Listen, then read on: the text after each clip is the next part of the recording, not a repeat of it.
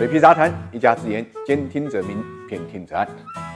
未富先老，说的就是中国有限的养老金的储备啊，难以应付以后的老龄化高峰。根据数据显示呢，在现行框架之下，全国企业职工基本养老保险基金呢，预计到二零二九年的当期会出现严重的收不抵支，到二零三六年左右累计结余呢将会耗尽。这种情况下呢，就倒逼了社保制度啊改革加速推进。我们看到一月二十六号，人社部就披露，截止到二零二零年底，所有省份均已经启动了实施基本养老保险基金委托。投资工作合同规模呢，大概是一点二四万亿，到账金额呢是一点零五万亿。那么这些钱都投到哪里去了呢？是股市吗？当然不是，因为根据人社部的规定，从今年一月一号起，年金基金资产投资权益类资产的比例不得高于呢委托投资资产净值的百分之四十。所以算下来，大概也就四千亿左右的资金可以入市。但实际上，根据数据显示呢，到二零二零年的三季度，养老保险基金在 A 股的投资金额呢也就一百七十三亿，仅占到。投资上限的百分之四点三，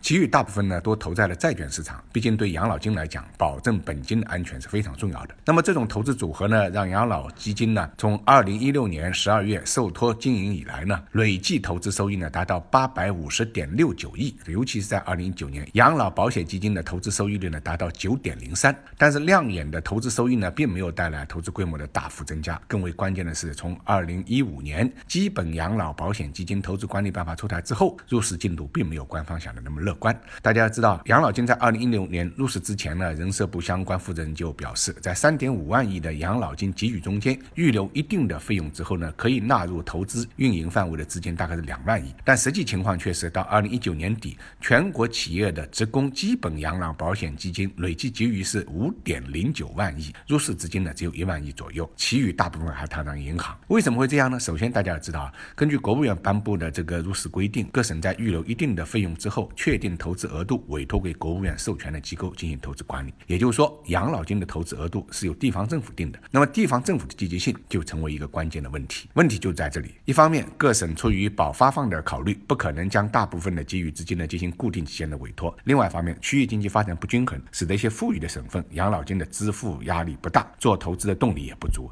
再加上养老金主要是放在本省的银行，可以说它是地方金融的一部分。地方政府当然更愿意把钱放在自己手上，而另外一些不是很富裕的省份呢，自顾不暇，也就没钱拿出来投资。所以总的来说，养老金要大规模入市的话，还有很长的路要走。